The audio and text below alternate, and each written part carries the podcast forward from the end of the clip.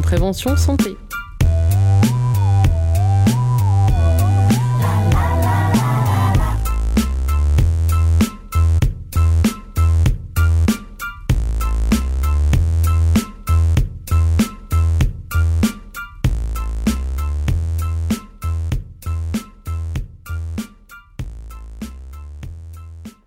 Bonjour et bienvenue dans À ta santé, une émission d'une heure tous les 15 jours dédiée à la santé et au bien-être, au travers de l'information, la prévention et de la vulgarisation scientifique.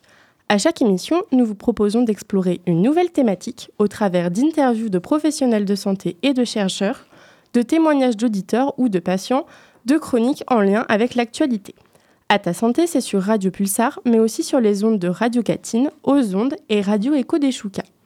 Cette émission est rendue possible grâce aux principaux acteurs de la santé en Nouvelle-Aquitaine qui nous permettent d'accueillir les meilleurs spécialistes et de former toute une équipe d'étudiants impliqués dans la santé aux techniques radiophoniques. Aujourd'hui, nous vous retrouvons pour parler attractivité des métiers de la santé et plus précisément des études liées aux métiers de la santé. Pour les étudiants, les lycéens et les professionnels en reconversion, le début d'année est une période riche en recherche d'informations en ce qui concerne l'orientation, les différentes possibilités d'études et la constitution d'un dossier scolaire. Depuis le 17 janvier 2024, les lycéens et les étudiants qui souhaitent s'orienter vers l'enseignement supérieur public peuvent s'inscrire sur la plateforme Parcoursup, constituer leur dossier candidat et formuler leurs vœux. Cela concerne donc directement les études de santé qui sont très largement demandées au cours des années. Pour affiner leur choix, les candidats ont la possibilité de se renseigner et de rencontrer des étudiants concernés par le projet professionnel qui les intéresse lors de salons étudiants ou encore lors de journées portes ouvertes, comme c'est le cas à l'Université de Poitiers le week-end du 10 février. Ces dernières années, on constate une légère hausse du nombre d'inscrits dans les formations aux professions de santé. En 2022, 170 500 élèves et étudiants, dont 84% de femmes, étaient inscrits dans l'une des 1357 formations aux professions de santé en France. Des études très sélectives et souvent très longues. Pour en savoir un peu plus sur les attentes et les représentations des jeunes concernant les études de santé, nous sommes allés interroger des élèves d'un lycée. De manière générale, est-ce que vous vous sentez attiré par les métiers de la santé? Non. Oui. Pas du tout. Oui. Euh, non, pas vraiment. Non. Oui. Oui. Pas spécialement.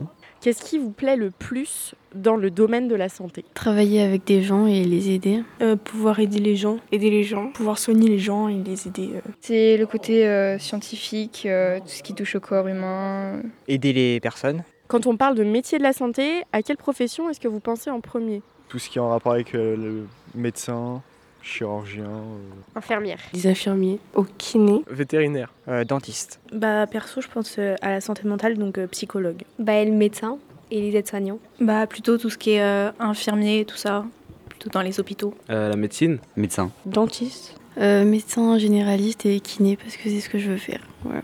euh, la médecine, enfin le médecin généraliste évidemment, mais les métiers des hôpitaux, etc.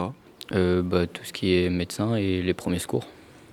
Comme pour une grande majorité d'entre nous, c'est la profession de médecin généraliste qui ressort lorsque l'on pose la question de la représentation des métiers de la santé.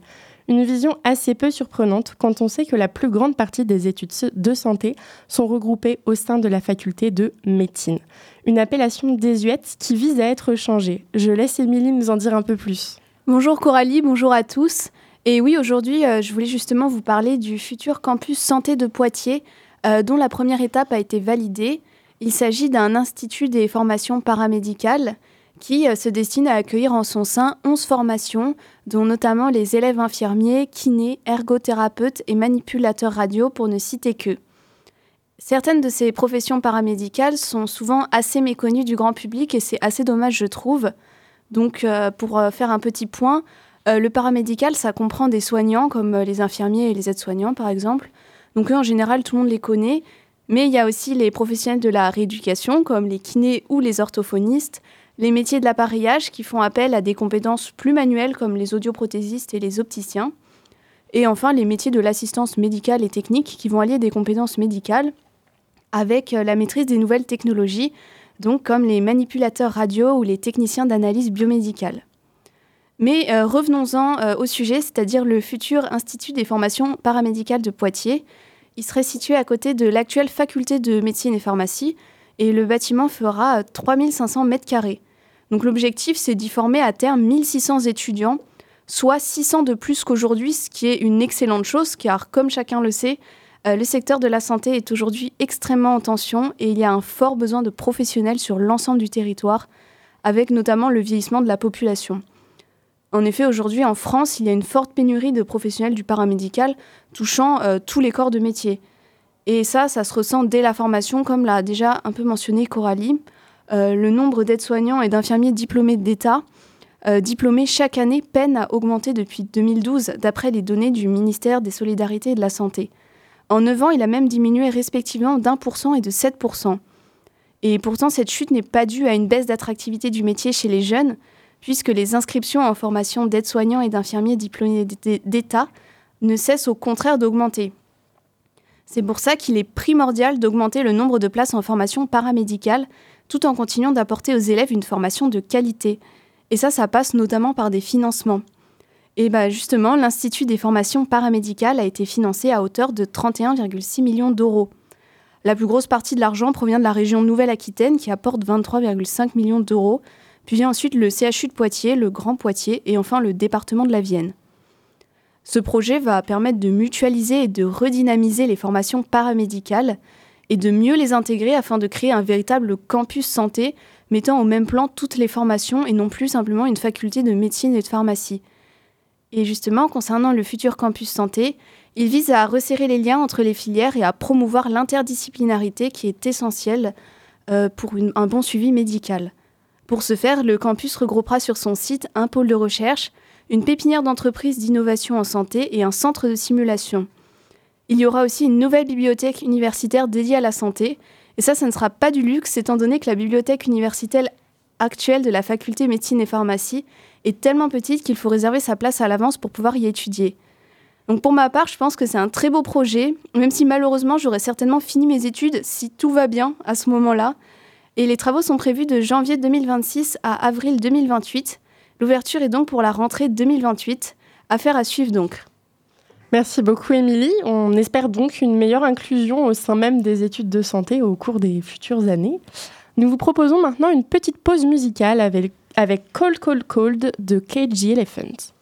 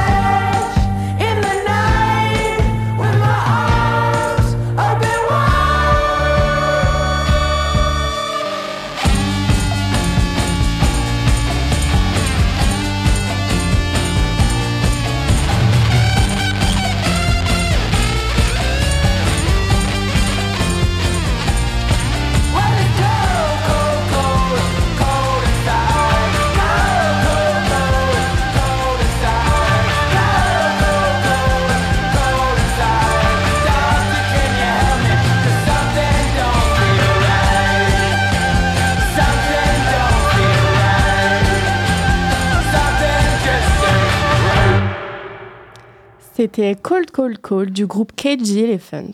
Pour poursuivre sur le thème des études de santé, nous allons maintenant nous intéresser plus précisément aux études d'infirmière, mais avec une petite spécialité. Je laisse la parole à Marie ainsi qu'à son invité. Bonjour Melinda Chevalier. Bonjour. Euh, donc euh, tu es infirmière alternante au CHU de Poitiers. Est-ce que c'est euh, un choix d'être infirmière en alternance? Oui, en fait, pour le moment, je suis que étudiante, du coup, je suis pas encore diplômée. Et oui, c'était un choix de ma part d'être en alternance, donc depuis bientôt neuf mois. Euh, pour justement euh, mieux subvenir à mes besoins et puis avoir besoin de travailler les week-ends comme je faisais avant. Est-ce que cela a été l'opportunité de lier les études et un revenu financier aussi? Oui, tout à fait. En fait, euh, là, ça permet clairement d'acquérir une expérience, puisque je travaille pendant les vacances au sein du CHU et je continue quand même d'avoir mes stages comme toute autre étudiante infirmière. Et en parallèle, j'ai vraiment un revenu fixe qui tombe euh, à chaque début de mois. Donc euh, oui, ça, ça permet d'allier les deux euh, sans avoir le poids sur les épaules de comment je vais finir mon mois. Est-ce que cette alternance a commencé dès la première année de formation? Non, je suis en alternance depuis le mois de mai dernier. Donc sur les deux premières années, je n'étais pas alternante et je travaillais trois week-ends sur quatre en parallèle des études en tant que soignante à domicile. Du coup, c'est sur dossier? Alors, c'était sur dossier, oui. Il fallait euh, présenter en fait tous nos résultats de partiel. Euh, il fallait pas qu'on ait de rattrapage en cours. Et on présentait aussi euh, tous nos bilans de stage. Et en fait, il demandait du coup que ce soit des bilans qui soient positifs, euh, voilà, où on voit notre évolution. Et puis, il y avait également une lettre de motivation et un CV à fournir. Est-ce que vous étiez beaucoup à postuler pour ce poste-là ou alors, de mémoire, on devait être une quinzaine. Et euh, l'idée du CHU, vu que c'était la première année qu'ils le mettaient en place, ils voulaient prendre entre 5 et 10 étudiants. Et du coup, j'étais la seule retenue. Euh, après, je pense que c'est aussi euh, vis-à-vis des, mm, des, contraintes, en fait. Je pense qu'ils demandaient des critères peut-être un petit peu trop élevés pour cette première année. Est-ce que cela a été bien accueilli par vos collègues? Infirmières déjà. Oui, euh, que ce soit les infirmières que j'ai pu croiser dans les services ou même du coup euh, les autres étudiants de ma promotion, euh, tout le monde a super bien accueilli ça et justement m'a posé pas mal de questions. Donc je sais que c'est quelque chose qui intéresse beaucoup beaucoup de monde et je trouve ça dommage en fait finalement d'avoir été la seule. Est-ce que vous avez rencontré des obstacles dans votre travail d'infirmière? Parce que le, justement le cursus n'était pas terminé encore eh bien, en fait, euh, l'apprentissage en soi euh, n'a rien changé à la poursuite de mes études. Donc, j'ai continué d'aller en cours euh, comme les autres étudiants de ma promo, d'aller en stage sur les temps de stage qui sont fixes. Donc, finalement, à part ce revenu qui est là et les périodes de vacances où du coup je, travaille au CHU. Sinon, il n'y a vraiment aucune différence avec le cursus normal. Et est-ce que par rapport à vos collègues, vous avez vu ce décalage de cursus pas terminé par rapport à une infirmière qui a déjà son diplôme et qui est déjà formée complètement, où il n'y avait pas du tout de différence Alors, euh, le fait est que du coup, sur les périodes donc, où je travaille pour le CHU, je suis pas, je, bosse pas en tant qu'infirmière, mais en tant qu'aide-soignante. Donc forcément, euh, tout ce qui est compétences et tout, euh, on les acquiert au bout de la première année toutes les compétences aides-soignantes sont acquises au bout de la première année. Donc en fait, j'étais euh, au même niveau que, que les autres aides-soignantes du service. Par contre, euh, oui, enfin évidemment, on peut pas du coup travailler en tant qu'infirmière, même en étant en apprentissage, parce que justement, on n'a pas toutes les compétences euh, et, et, tous nos partiels, tout de valider quoi. Du coup, est-ce qu'il y a des relations avec les patients qui sont un peu plus poussées, vu que vous les voyez peut-être plus souvent? Non, parce que du coup, sur les périodes de vacances, toujours, je vais pas forcément dans les mêmes services. Donc, euh, je suis pas amenée à revoir forcément les mêmes patients. Euh, par contre, je dirais quand même que le fait d'être, euh, de travailler du coup en tant qu'aide-soignante tout en étant en apprentissage, il y a quand même du coup certaines compétences infirmières que j'ai. peut-être en plus du coup de certaines collègues aides-soignantes qui me permettent d'avoir peut-être une finesse un peu des fois dans l'évaluation de quelque chose ou, ou je dirais que peut-être des fois, je vais un peu plus loin.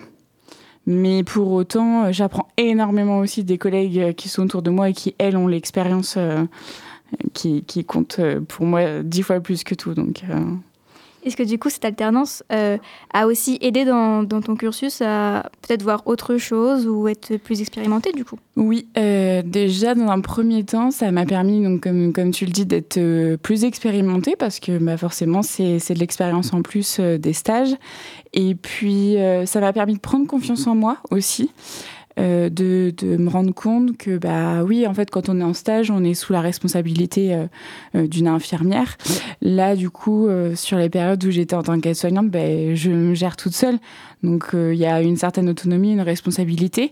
Et puis au-delà de ça aussi ça m'a permis de savoir dans quel type de service je voulais évoluer et dans quel type de service je ne voulais pas évoluer aussi euh, je sais que j'aime beaucoup la gériatrie, par exemple. Euh, pour autant, je veux pas, enfin, je me vois pas y aller en fait là une fois diplômée. Voilà, il y a plein de petites choses comme ça où ça m'a permis un peu de d'affiner euh, mes choix. Est-ce que vous êtes senti aussi plus intégré dans l'équipe aide-soignante ou infirmière? Euh, plus intégré, non. Par contre, je dirais qu'il y avait une curiosité quand même plus, plus importante quand on annonce qu'on est euh, étudiante apprentie, bah, tout de suite c'est bah, qu'est-ce que c'est? Est-ce que tu peux nous en dire plus? Donc bah, j'ai expliqué hein, les, choses assez simplement. Et puis finalement c'est quelque chose qui est quand même euh, connu parce que en fait y a énormément de filières dans lesquelles il y a de l'apprentissage jusqu'ici. Donc euh, non, pas forcément plus intégré, mais oui plus de curiosité, plus de questions. Est-ce que euh, cela ferait, enfin le fait d'avoir une alternance ferait aussi partie d'une stratégie de, rec de, recrutement de la part du CHU de Poitiers? Évidemment. Enfin, je, je, pense que pour eux c'est le premier objectif. C'est la première année qu'ils le mettent en place. Euh, J'ai participé au salon de l'étudiant qui a eu lieu à la fin du mois de janvier et euh, ça a été plus que mis en avant. Là, euh, même si j'ai été la première, je sais que je serai pas la dernière, loin de là. Ils veulent vraiment développer ce type de cursus parce que pour eux, euh, en fait, dans le contrat d'apprentissage, il est, euh, il est noté noir sur blanc en fait qu'on a une durée derrière euh, pour laquelle on doit rester au sein du CHU. Donc pour ma part, vu que je suis financée pendant 9 mois, euh, je rends trois fois ce temps, donc je vais devoir rester 27 mois minimum euh, à travailler au CHU. Donc ils savent en fait qu'une fois diplômés, ils ont une personne qui reste au moins pendant 27 mois. Et au-delà de ça, du coup, pendant toutes les périodes de vacances, où ça peut être un petit peu plus compliqué pour les cadres de service de gérer euh, bah, le, fait qu'il y ait moins de personnel, etc., bah, le fait d'avoir des apprentis permet justement de combler ces manques-là. Donc je pense que c'est un, double objectif pour eux, pardon. Euh, autant de, du coup de gagner en personnel pendant les vacances et de s'assurer aussi euh, de, de, du personnel en plus euh, après les diplômes. Est-ce que ce poste d'alternance a-t-il influencé sur votre vision du système de santé? Hum, Je sais pas trop. Oui et non. Je pense que les trois ans d'études en elles-mêmes ont vachement influencé ma vision des choses. Euh, je suis rentrée à l'IFSI en ayant bah, la vision que tout le monde a hein, de ce qu'on voit dans les médias euh, tous les jours. On sait que l'hôpital euh, en général est en souffrance. Euh, J'ai aussi du coup pu euh, un peu ouvrir un peu mes horizons en me rendant compte que certes l'hôpital est en souffrance mais que pour autant il y a des professionnels qui sont extrêmement bienveillants et qui portent, euh, mais autant qu'elles le peuvent et qu'ils le peuvent, euh, les services et font de leur mieux pour, pour apporter euh, le nécessaire aux, patients et même encore plus que ça. Après, j'ai aussi du coup découvert tout ce qui était le management et l'institution. Ça, c'est quelque chose dont on parle un peu moins et du coup, on s'en rend un peu plus compte en étant en stage et du coup, en tant qu'alternante, encore plus. Mais de là à dire que ça a vraiment changé ma vision, non, je dirais que ça a apporté euh, d'autres précisions plutôt. Que ça t'a conforté dans l'idée que oui, infirmière, c'est fait pour toi et c'est vraiment ta vocation? Oui. Complètement Oui, complètement. Euh, J'ai toujours voulu être dans le milieu de la santé. Avant, euh, je voulais être sage-femme, donc euh, je m'en suis un peu écartée, mais pas tant que ça. Et oui, ça, c'est une certitude c'est ce que je veux faire, je, c'est, c'est le lieu dans lequel je me sens le plus utile. Enfin, quand je suis dans un service, je suis là où j'ai envie d'être, quoi. Donc, euh, ouais, ça sans, sans hésitation. Est-ce que si tu avais un conseil à donner à quelqu'un qui envisagerait de faire une formation d'alternance, quelque chose à... Euh, je dirais que c'est quelque chose qui se réfléchit sur du long terme. Euh, rentrer en apprentissage, alors d'autant plus dans le milieu de la santé, ça oblige du coup à cette durée dont je parlais tout à l'heure, où voilà, on sait que pendant, euh, bah, on peut être amené pendant donc deux ans, trois ans, selon le, temps de financement, à devoir rester dans, dans la même institution. Donc ça demande de voir un petit peu ce qu'on veut faire de notre vie, mais sur vraiment du long terme, et pas juste dire bon bah là je passe le diplôme je l'alternance, je gagne ma vie, je peux mettre de côté tout ça. Euh, mais derrière, bah, une fois diplômée, qu'est-ce que je veux vraiment? Est-ce que je suis prête ou est-ce que je suis prêt à rester deux ans, trois ans à travailler ici ou est-ce que j'ai envie de déménager? Enfin voilà, ça demande quand même de, de réfléchir sur les, des projets de vie, des projets d'avenir. Mais par contre, euh, si j'ai un conseil, c'est allez-y quoi. Enfin, on le sait, la précarité étudiante, c'est quand même un sujet euh, hyper actuel. Hein, on y est vraiment tous, tous, tous confrontés. Moi, la première, hein, j'ai pas fait, j'ai pas fait ce choix pour rien non plus, et euh, je regrette pas. Enfin, je pense que ça nous apporte tout en fait, euh, une sécurité, de l'expérience. Euh, voilà, c'est moi je, le connaissais de par mon frère, mais c'est le top quoi, vraiment. Et je pense que, j'espère en tout cas que ça s'ouvrira à, à d'autres professions. Merci beaucoup, Mélinda Chevalier, de nous avoir parlé de votre de ton expérience du coup en tant qu'infirmière alternante au CHU de Poitiers. Merci beaucoup. Merci beaucoup les filles. C'est vrai que depuis la crise sanitaire du Covid, le nombre d'étudiants en première année de formation d'infirmières augmente fortement. La situation euh, pour le moins particulière aura permis de prendre conscience de l'importance de cette profession aussi difficile qu'indispensable. Et c'est ce qu'a voulu souligner Billy Bragg dans sa chanson A Nurse's Life is Full of Woe, que je vous invite à découvrir maintenant.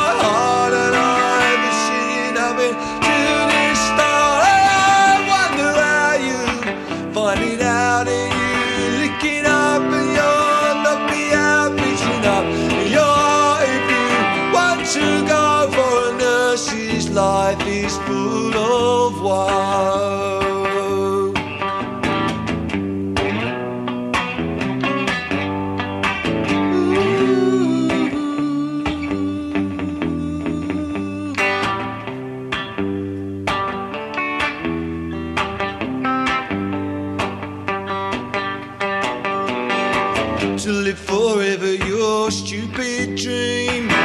Face the ignominy old age brings sticking up in your heart, and you ever so that a nurse's life is full of woe.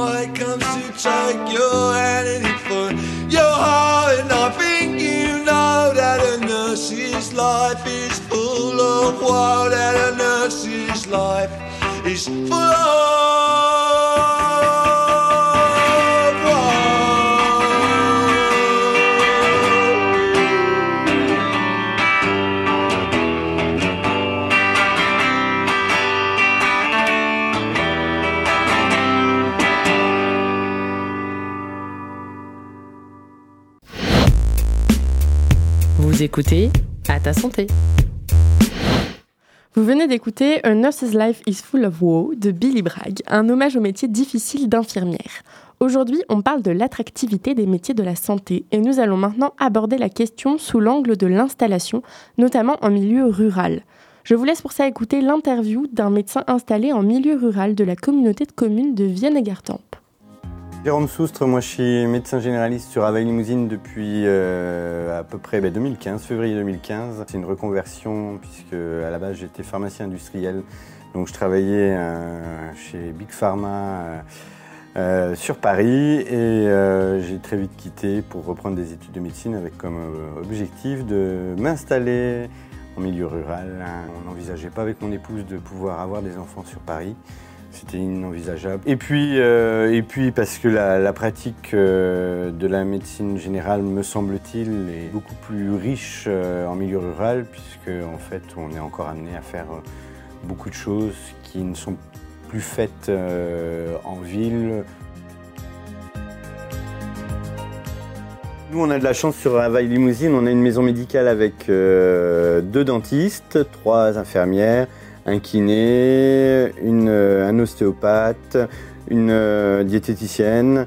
Et donc deux médecins, ça fait un petit peu court euh, pour, tout, pour une aussi grande maison médicale. Donc on en, on en cherche activement au moins un troisième, peut-être un quatrième. Et on a grandi avec des locaux neufs pour ça. Ce qui est sympa dans un lieu partagé, c'est surtout de pouvoir échanger sur les patients, sur des cas, sur des cas difficiles qu'on a pu avoir. Et puis surtout, euh, moi, comme je l'envisage, c'est euh, pouvoir ne pas être seul à avoir un patient. C'est-à-dire que euh, on n'est pas là, le patient a besoin, il est vu par le confrère, on échange et on a évidemment la même base de, de données, le même logiciel. Et puis ça permet pour les patients d'avoir un regard autre, qui n'est pas forcément un mal, puisque ça ne nous empêche pas d'avoir de temps en temps, même si on est médecin, on essaye d'y rester ouvert, mais d'avoir nos ornières. Et quelquefois, cet autre regard permet de, sortir des, ornières. Je suis tuteur depuis, depuis, mon installation pour des étudiants en, médecine. Et c'est vrai que pouvoir en accueillir euh, au moins des gens en tant que tutoré, c'est quelque chose de rafraîchissant. Euh. L'intérêt pour eux, c'est pouvoir découvrir un exercice, euh, là en l'occurrence rural. On peut faire euh, la petite suture, on peut faire du constat de décès, et puis derrière le nouveau-né d'un mois dans la maison d'à côté. Les points positifs pour venir ici, c'est qualité de vie en premier, la relation médecin-patient qui est assez privilégiée peut être prenante, mais qui est très privilégiée. Et euh, par contre, il faut peut-être pas avoir peur du travail, parce qu'il y en a. Ça, du travail, il y en a, on n'en manque pas. Pour continuer sur la lancée de l'installation en milieu rural, nous avons la chance d'avoir avec nous aujourd'hui Isabelle Claire-Midi de la communauté de communes Vienne et Gartempe. Bonjour Isabelle. Bonjour. Alors Isabelle, vous êtes chargée de mission santé au pôle cadre de vie au sein de la communauté de communes Vienne et. Est-ce que vous pouvez nous parler un peu de votre poste? En quoi cela consiste? Ben, comme euh, le témoignage l'a bien dit, euh, notre travail, euh, et en particulier le mien, mais celui aussi de mes autres collègues qui sont sur d'autres communautés de communes, quand on est chargé de mission santé, on a deux volets en fait. On a un axe qui est plutôt sur travailler sur la question de l'attractivité du territoire, comment on attire des professionnels de santé, puisqu'on est, est sujet à la désertification médicale dont on entend parler euh, à multiples reprises, euh, partout à la télé, etc. bon, moi, je ne suis pas tout à fait d'accord sur l'interprétation nationale qu'on peut en avoir, mais en tout cas, on, on travaille là-dessus. Et puis le deuxième volet, on est plutôt sur un volet que je résumerais de, de réduction du besoin de santé, c'est-à-dire que ben, on va travailler sur les approches euh, de prévention, de promotion de la santé, de promotion des bonnes habitudes de vie.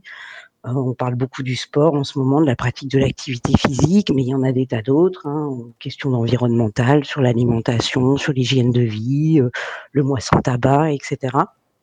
Donc voilà, c'est une combinaison, ma mission, de ces deux axes principalement l'axe sur la question de l'attractivité. Et du coup, cette question-là, c'est de pouvoir attirer des professionnels de santé en milieu rural en particulier, puisque une des, particularités de notre département, c'est quand même euh, d'avoir un pôle euh, très très attractif à Poitiers avec le CHU.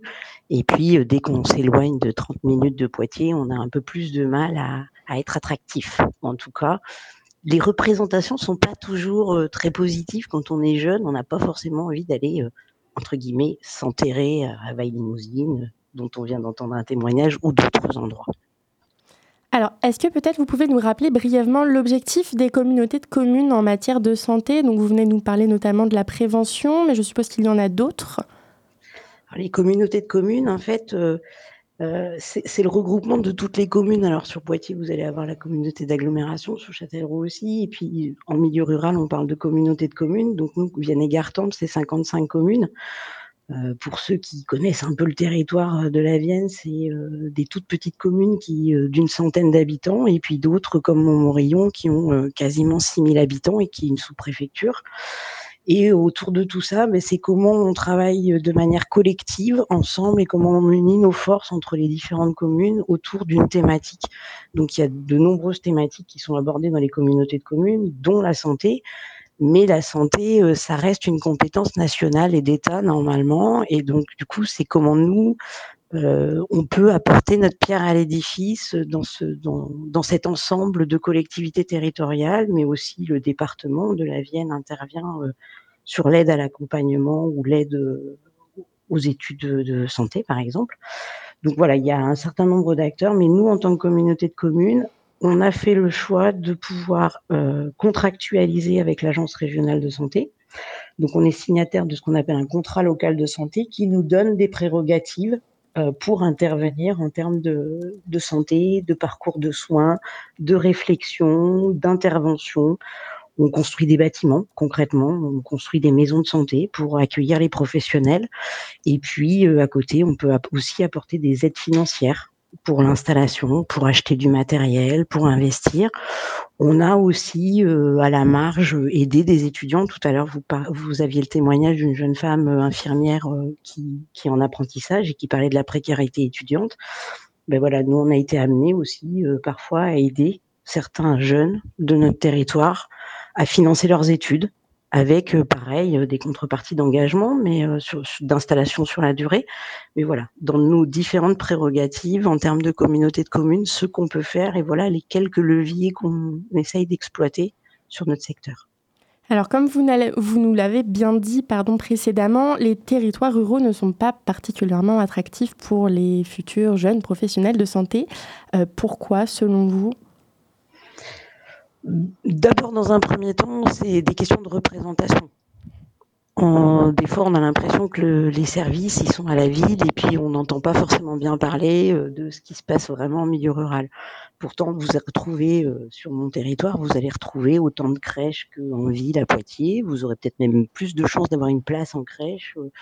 Vous allez avoir des écoles comme partout, des cinémas comme partout, mais on n'a pas cette représentation-là de l'immédiateté, de je sors de chez moi, hop, l'épicerie, elle n'est pas forcément au coin de ma rue. Des fois, je vais être obligée de prendre ma voiture parce que c'est à deux ou trois kilomètres. Donc, il y a une certaine question de mobilité qui est un peu différente, une représentation de la mobilité qui est différente.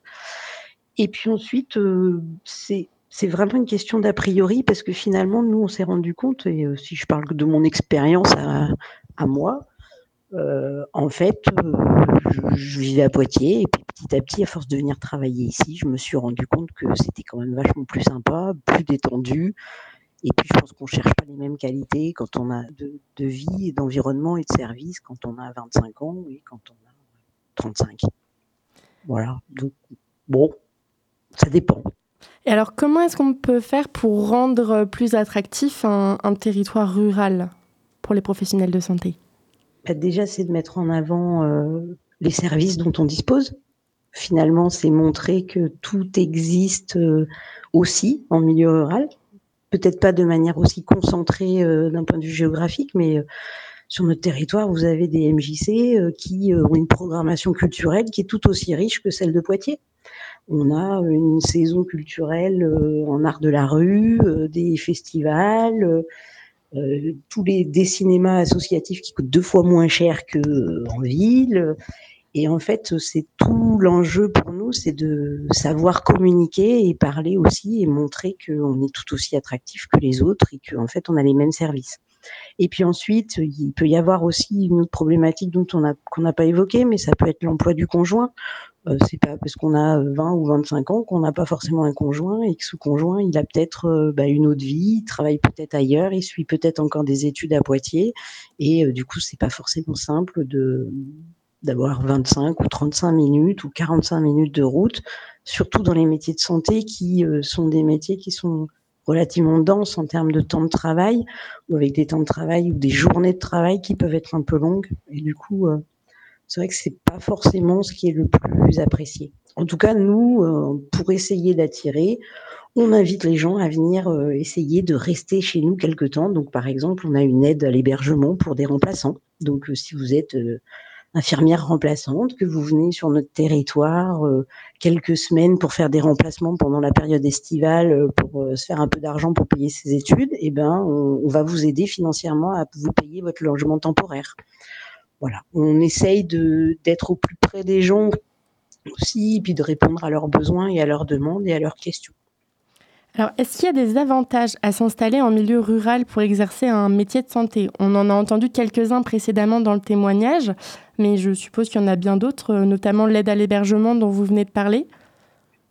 Alors, il y a les, les avantages purement rationnels, euh, tels que les primes à l'installation, qui vont permettre d'investir dans du matériel ou d'investir dans un véhicule parce qu'on va faire euh, de l'aide à domicile ou de la visite à domicile mais il y a aussi euh, le. Alors, nous, c'est la qualité relationnelle qu'on a tendance à, à, mettre en avant, c'est-à-dire que quand vous habitez en milieu rural, les gens vous sont beaucoup plus reconnaissants d'être présents et d'être là.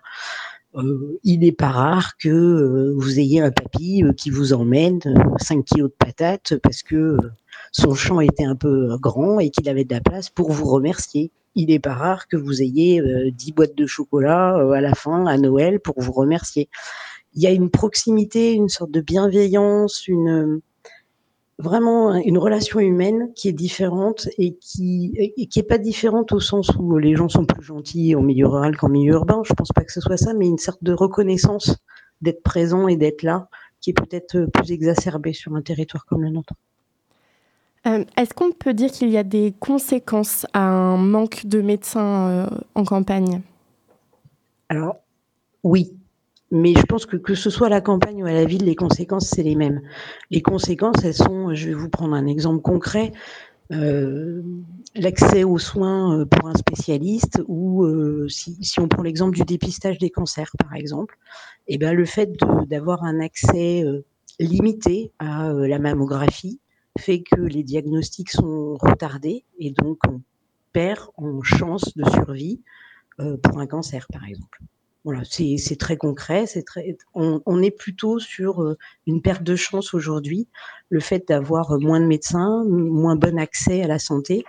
Et ça, j'ai envie de dire, c'est pas que euh, spécifique au milieu rural, ça va être euh, plus, plus largement dans là partout où il manque des médecins, même en ville, dans certains quartiers de Poitiers aujourd'hui, il est identifié comme ce, sont des quartiers qui sont ou à Châtellerault aussi, identifiés comme des quartiers sous-dotés en professionnel de santé, on peut dire aujourd'hui qu'on est euh, le déficit ou le de, de professionnels de santé aujourd'hui nous amène à être dans une logique de perte de chance par rapport à du diagnostic sur des maladies graves en particulier ou sur du suivi euh, de maladies chroniques. Alors les maladies chroniques qu'on connaît plus classiquement, le diabète, euh, voilà, c'est le plus c'est le plus courant, mais il y en a un certain nombre d'autres qui, bah, du coup, si elles sont pas bien suivies de manière pointue, approfondie, régulière, peuvent à un moment donné bah, limiter vos chances de survie à long terme. Et alors, au niveau du, du recrutement, pardon, de quel type de professionnels de santé est-ce que vous pensez que les régions rurales manquent le plus? Plutôt des professionnels du paramédical ou du médical directement? Alors, en fait, je dirais que c'est le médical, mais c'est extrêmement subjectif ce que je vais vous dire. Parce que une des logiques que nous, on a développées sur notre communauté de communes, ça a été de considérer qu'en fait, un médecin, il n'est pas grand-chose s'il n'a pas tout l'environnement médico, médical, paramédical qui va autour. Un médecin tout seul aujourd'hui dans une commune, s'il n'a pas un, une équipe d'infirmières derrière pour prendre le relais, pour aller faire des pansements, pour aller euh, faire le lever, pour aller euh, une équipe d'aide-soignante pour euh, habiller telle ou telle personne âgée qui est coincée chez elle et qui peut pas sortir. Aujourd'hui, un médecin, il coordonne un parcours de soins. Il coordonne, ça veut dire qu'il organise les soins avec différents autres professionnels de santé Et c'est tout l'enjeu et les nouvelles pratiques professionnelles en médecine. C'est-à-dire qu'aujourd'hui, il y a des nouveaux métiers. Vous avez parlé des infirmières, des aides-soignantes, mais on voit apparaître aussi des infirmières en pratique avancée, dont on entend un peu parler aujourd'hui. C'est des infirmières avec deux années d'études supplémentaires, donc c'est une espèce d'intermédiaire. Euh, qui vient compléter l'action du médecin. Et aujourd'hui, le travail, c'est vraiment de, de, de coordonner tous ces, toutes ces professions autour d'un patient, autour d'une problématique médicale, pour euh, multiplier les chances euh, de la personne de, de, de, bien vivre avec sa maladie ou de vivre euh, plus longtemps, si c'est une maladie grave, ou à minima d'être pris en charge tout simplement. Donc c'est des kinés. Beaucoup de kinés aujourd'hui qui manquent, beaucoup de dentistes, beaucoup de médecins, et puis après tout ce qui va autour. Alors pour revenir précisément à la communauté de communes de Vienne et Gartempe, est-ce qu'on peut parler d'un désert médical? Euh, Alors il existe, euh, alors il y a la question euh, subjective, c'est-à-dire que il y a moi mon ressenti personnel ou le ressenti des habitants qui sont autour de moi et des élus, et en effet nous on considère sur certaines communes qu'on est en désert médical puisque ou en désertification on va dire plutôt parce qu'en effet, on a euh, cinq médecins généralistes qui sont partis à la retraite en, sur une commune euh, en moins de moins trois ans et qu'il en reste plus que cinq et que dans deux ans ils seront tous à la retraite et qu'il va en manquer il y en aura plus que trois. Donc trois sur dix, vous voyez, en moins de cinq ans, ça fait beaucoup. Pour autant, on voit que sur certaines communes, ça attire davantage parce qu'elles sont peut-être un peu plus proches de Poitiers, parce que les équipes sont plus dynamiques, parce que c'est des plus jeunes, parce que parce qu'on ne sait pas trop exactement, et où du coup, euh, en effet, euh, ça attire davantage, et euh, la question de la désertification, elle ne se pose pas. Alors, quelles sont les... pour les habitants aujourd'hui, oui. Quelles sont les solutions que vous avez mises en place concernant le recrutement au niveau du territoire? Ben, c'est ce que je vous disais tout à l'heure. Alors nous, on travaille beaucoup en partenariat avec le département de la Vienne qui euh, propose des bourses d'études aux étudiants euh, dentistes, médecins généralistes, orthophonistes et kinés. Et donc du coup, on fait des visites. Alors on organise des visites de, de maisons de santé pour proposer à ces étudiants des lieux d'installation euh, pour quand ils ont fini. On fait nos aides à l'installation, donc c'est des aides financières euh, il suffit juste de faire une demande et ensuite on, on verse une somme d'argent qui leur permet de pouvoir souvent démarrer leur activité, investir le matériel, le stéthoscope, le, la table d'examen, etc. Et puis ensuite, on a tout le petit travail de fourmi au long cours, euh, témoigner dans une émission euh, comme vous nous l'avez proposé aujourd'hui, mais également mais également euh, un certain nombre de, de, de, démarches dans des forums. On peut être amené à aller euh, euh, dans des salons aussi pour présenter notre territoire. Et voilà, ça nous permet aussi de, de sortir et de, de, se rendre compte qu'on fait des choses pas mal. En tout cas, aujourd'hui, on propose surtout et avant tout des aides financières et des locaux pour pouvoir faciliter l'accès et l'installation sur le territoire. Alors, on a vu qu'il y avait notamment une plaquette d'information pour recruter des super docteurs qui a été diffusée. Est-ce qu'on peut déjà voir des résultats sur cette campagne de recrutement? Alors, la campagne de communication en tant que telle, euh, on n'a peut-être pas suffisamment de recul, mais pour autant, sur la stratégie qui a été mise en place d'aide à l'installation et dans les maisons de santé et d'aide financière, là, par exemple, on a fait un petit bilan il n'y a pas très longtemps. Donc, les premières aides financières, elles ont été données euh, en, en, 2017. Et 10 médecins généralistes ont été accompagnés. Euh, je crois que c'est quatre orthophonistes ou qui sont qui ont été accompagnés ou en cours d'accompagnement. on a aidé un kiné récemment à s'installer. Donc finalement, ça représente une vingtaine de professionnels de santé qui ont été aidés à l'installation. Euh, ça renouvelle pas le stock de tous ceux qui sont partis à la retraite, mais pour autant, euh, ça permet de, lutter un peu contre l'érosion médicale du territoire. Et aujourd'hui, ça fait ses preuves. En tout cas, le travail d'accompagnement fait ses preuves.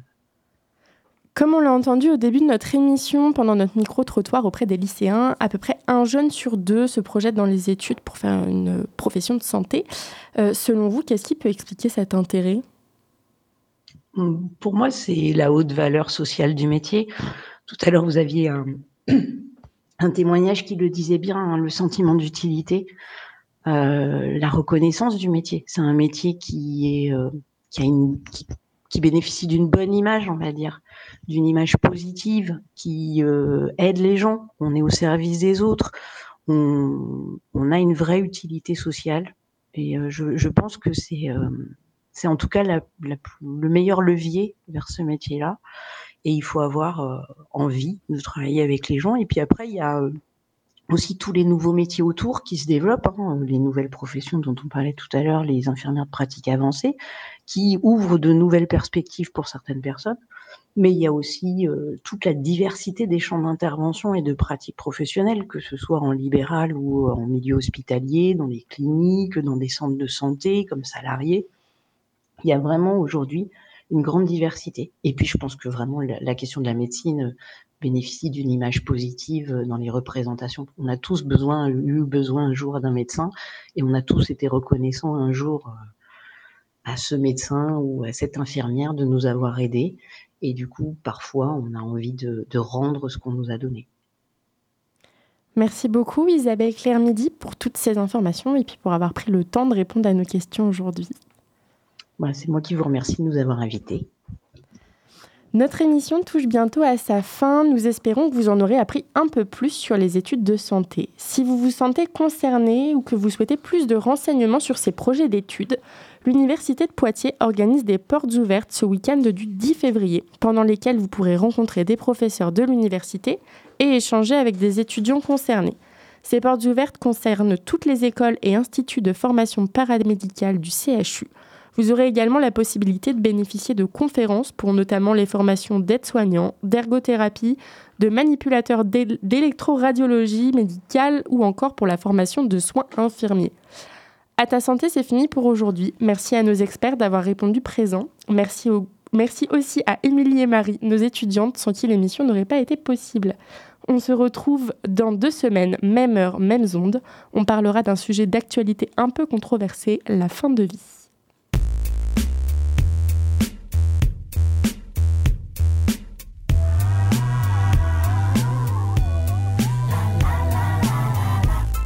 C'était À ta santé, votre émission Prévention Santé, réalisée en partenariat avec la MGEN de la Vienne, les établissements Elsan de Poitiers et la MSA Poitou.